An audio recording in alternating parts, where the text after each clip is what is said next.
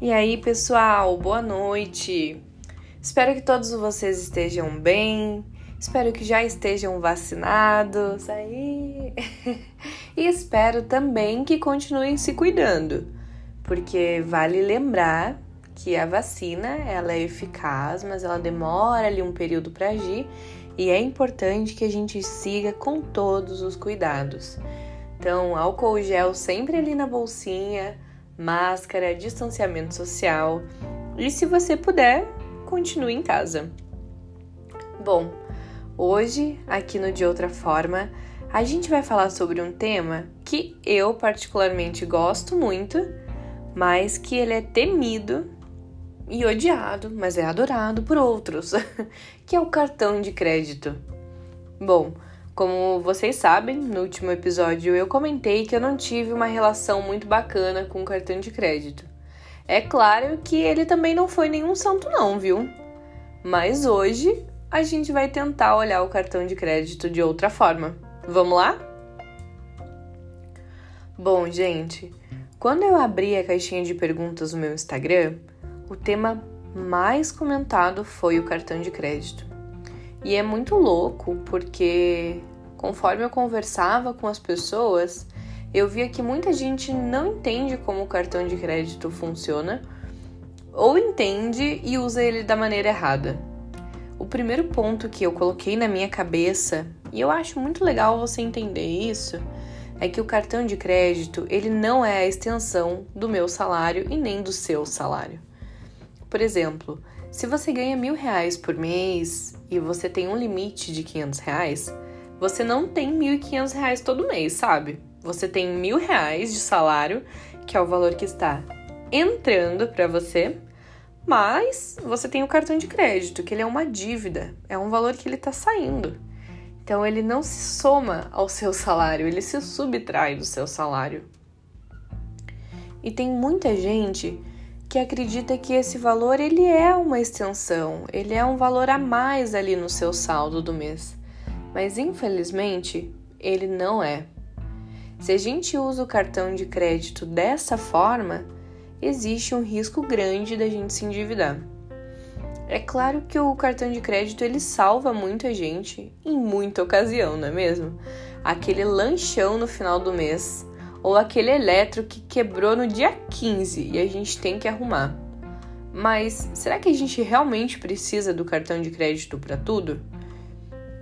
Porque se você usa o seu cartão de crédito para uma emergência, tá tudo bem. Mas se toda compra que você faz, a sua Coca-Cola geladinha do dia ou a sua coxinha do terminal do Carmo, se é tudo no cartão de crédito, hum, aí a gente precisa rever isso aí. Eu vi um vídeo, cara, da Nath Finanças e também no livro dela. Ela dá muitas dicas de como melhorar essa relação com o dinheiro e com o cartão de crédito. Esse vídeo, ele assim, me inspirou e me ajudou muito e eu tenho certeza que vai ajudar vocês. Então, se vocês quiserem dar uma olhadinha depois lá no canal do YouTube da Nath Finanças, tem muito conteúdo legal sobre cartão de crédito. Mas bom, vamos lá. Eu acho que o primeiro ponto para a gente melhorar a nossa relação com o cartão de crédito é se perguntar: puxa, será que eu realmente preciso disso? Reconhecer a real necessidade de uma compra é algo que tem sido fundamental para mim. Eu sou aquela pessoa que hoje entra na Americanas para comprar uma coisa qualquer e sai de lá ilesa das gôndolas da fila do caixa. Sabe aquelas gôndolas cheias de chocolate, balinhas, docinhos, gift cards e outros? Antes eu saía de lá com um de cada. Gente do céu. Eu comprava tudo. Tortuguita era uma de cada sabor. Mas hoje eu só compro o que eu realmente preciso. Então eu vou comprar se eu realmente tiver com vontade de tortuguita. E não todas. Eu posso comprar a que mais me agrada eu aprendi também, né, que só precisar também não é o suficiente para você fazer uma compra. Mas como assim, Giovana? Por exemplo, eu tenho uma lista de compras que eu gosto de fazer. Por exemplo, produtos de skincare, produtos para cabelo, são coisas que me agradam comprar. E na minha cabeça, eu sempre preciso de um a mais. Mas será que eu realmente preciso? Eu sempre verifico a necessidade dessas coisas. É urgente? Eu preciso mesmo desse creme para minha pele ou eu já tenho um que pode aguentar mais um pouquinho? Entender isso é muito legal, que você aprende a ficar satisfeito com o que você tem, sabe? Então eu não preciso comprar um shampoo novo porque a fulana usa, a Beltrana indica ou a Cicrana tem. Hoje, se eu compro algo, é porque realmente me faz bem, é algo que eu quero, que eu tenho necessidade, que eu preciso, que vai me agregar de alguma forma. O segundo ponto para melhorar a relação com o cartão de crédito é você se perguntar: eu consigo pagar isso à vista? Se sim, por que, que eu estou usando o cartão? Eu fazia muito isso. Eu usava o cartão porque eu queria ter mais dinheiro sobrando. Mas aí no outro mês eu estava endividada porque eu gastei o dinheiro à toa. Você se perguntar se você pode pagar à vista, tanto naquele momento quanto juntar um pouco o dinheiro para comprar uma coisa um pouco mais cara, é uma pergunta que muda o seu hábito de usar o cartão de crédito. E isso é muito legal. Porque você elimina esse mau hábito de usar com frequência e usar para tudo. Um terceiro ponto, gente, é ver a quantidade de parcelas.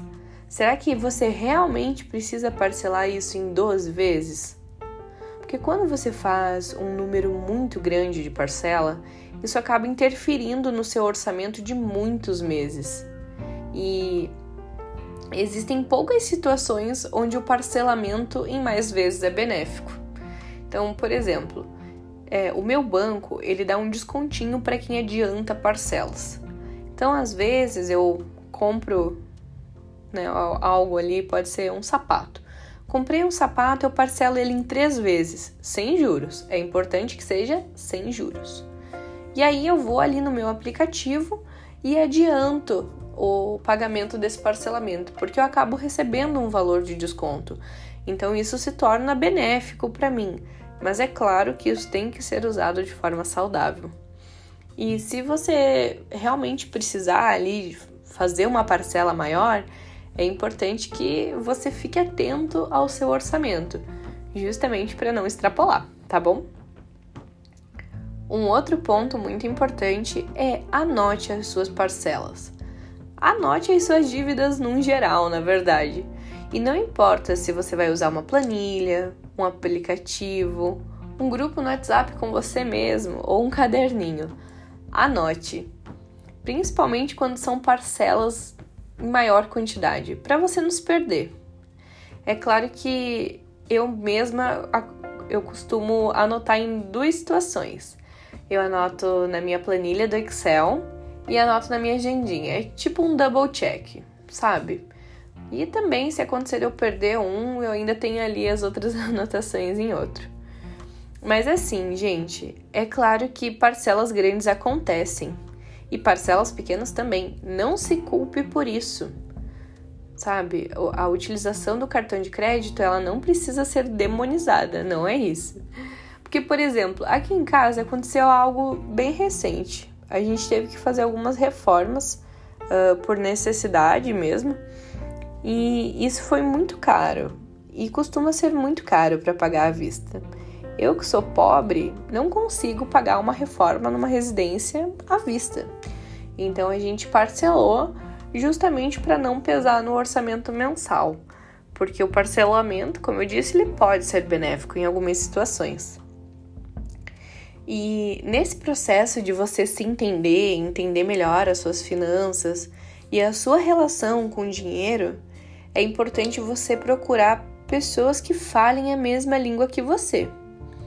Se você, assim como eu, não é rico, é, a gente entende é, como o cartão de crédito pode nos ajudar, pode nos salvar e como muitas vezes ele se torna necessário. Sim, gente, necessário em muitas situações. Eu tenho uma amiga porque ela conversou comigo sobre cartão de crédito e ela queria algumas dicas. E aí ela me disse assim: Giovana, eu gostaria muito de cancelar o meu cartão, mas como a minha família tem muitas dívidas, se eu cancelo o cartão, eu não como no final do mês. Então, assim, gente, é... sempre analise o seu contexto, sabe? É... eu acho que vale a pena você conversar com as pessoas da sua casa, entender as dívidas da sua casa e vendo que vocês podem melhorar.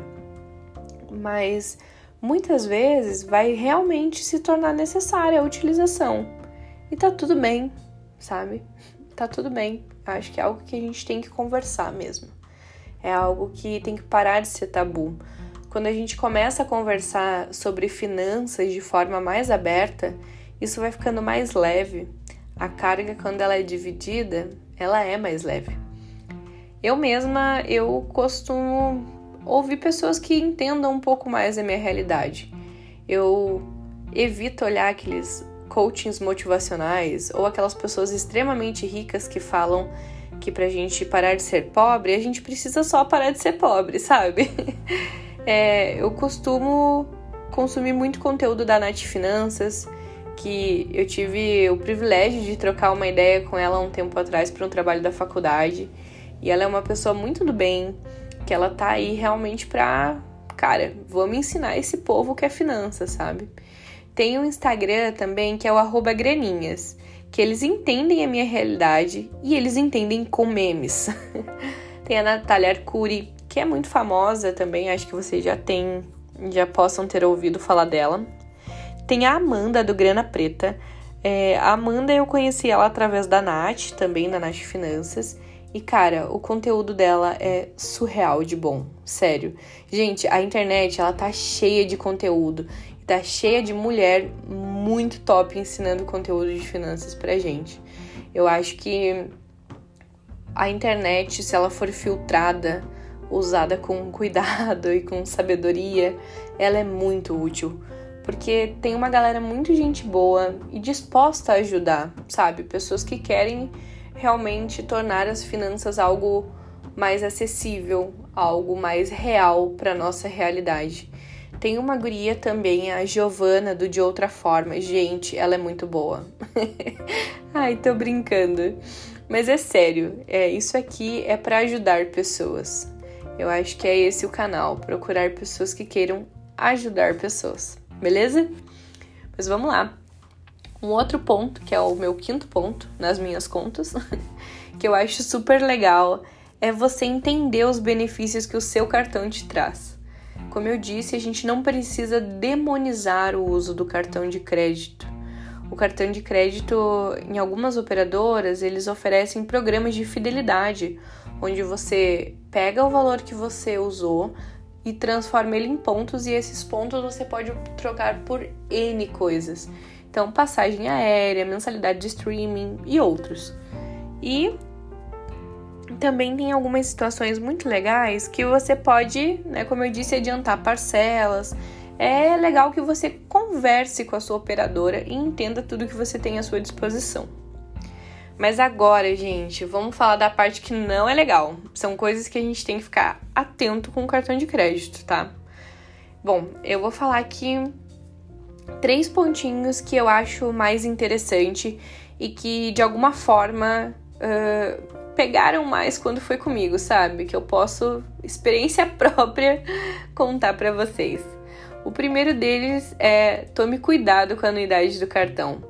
Tem algumas anuidades que elas são muito caras.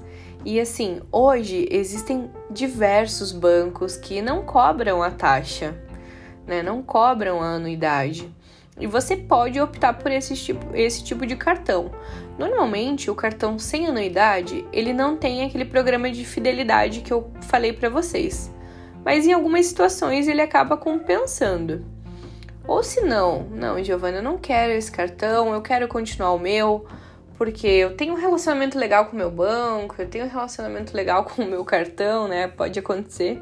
Cara, continue com o seu cartão mas fica sempre de olho na anuidade dele, porque às vezes essa anuidade ela é diluída ali no seu valor mensal e você acaba não vendo. Mas no final do ano, são 600, 700 reais que você acaba perdendo. Cuidado também com a mensalidade condicional. É, algumas operadoras elas não cobram a taxa mensal ali de vocês, desde que dan, dan, dan, desde que você faça uma compra por mês naquele cartão. E essa compra normalmente tem um valor mínimo, né? Eu, por exemplo, tive um cartão que era nessa modalidade e eu tinha que gastar todo mês no mínimo 100 reais. Eu pensei, caraca, na época, gente, um salário mínimo era 545 reais, se eu não me engano. Eu falava, nossa, 100 reais é muita coisa. Então, o que, que eu fiz? Nesse cartão de crédito, eu cadastrei é, contas que eram inevitáveis, assim, para mim. Então, eu cadastrei ali a minha academia, serviço de streaming. Então, eu acabava fazendo duas coisas ali de uma vez só. Eu usava o cartão para evitar a mensalidade, mas eu usava de uma forma consciente, que não era algo para me endividar, mas era algo que eu já ia fazer o pagamento, então eu deixava programado ali. E também aí não corria o risco de atrasar as contas, isso é muito legal, né? Já ia, já ia passar a minha compra e eu já ia matar dois coelhos com uma cajadada só. Eu não sei se é esse o ditado e eu também não sou a favor de matar coelhos. Então, bom, vocês entenderam o que eu quis dizer, né? Eu resolvi dois problemas de uma única vez. Olha aí, palmas para Giovana. e bom, vamos lá, gente. Um segundo ponto é cuidado para quando você for atrasar o pagamento do cartão de crédito. Cara, já é muito ruim você ter que pagar juros de uma conta, né? Uma multa. Mas o cartão de crédito, ele tem um BO um pouquinho maior, que é o juros rotativo. Mas Giovana, o que que é o juros rotativo? Bom, ele é quando você paga o valor mínimo da fatura ou qualquer outro valor diferente do valor total, né, do valor completo da fatura, o valor que faltou é financiado pelo juros rotativo. Então ali, seu cartão de crédito deu 200 reais, mas você só tem 50. Esses 150 eles vão ser jogados para o próximo mês e serão financiados pelo juros rotativo. E bicho, é aí é aí que tá o problema. O juros rotativo é caro demais, gente. Ele chega a quase 300% ao ano de juros, de acordo com o Banco Central na sua última atualização. É bizarro. E o Banco Central, ele permite que os bancos usem o juros rotativo apenas uma vez. Porque depois disso, os bancos eles têm que eles têm a obrigação de ofertar para vocês uma forma de parcelamento mais viável, menos cara do que o juros rotativo mas o juros rotativo ainda pode acontecer uma primeira vez, e isso pode gerar um problema bem grandão. Então a minha dica é que se você não vai conseguir pagar o valor total, por qualquer que seja o motivo, tenta falar com a operadora do cartão, encontrar a melhor maneira para vocês se acertarem, para evitar o juros rotativo. Nessa hora, gente, vale até pedir dinheiro do irmão mais novo. Pede para ele ali, os juros do seu irmão vai ser menor do que os juros do banco, pode ter certeza disso.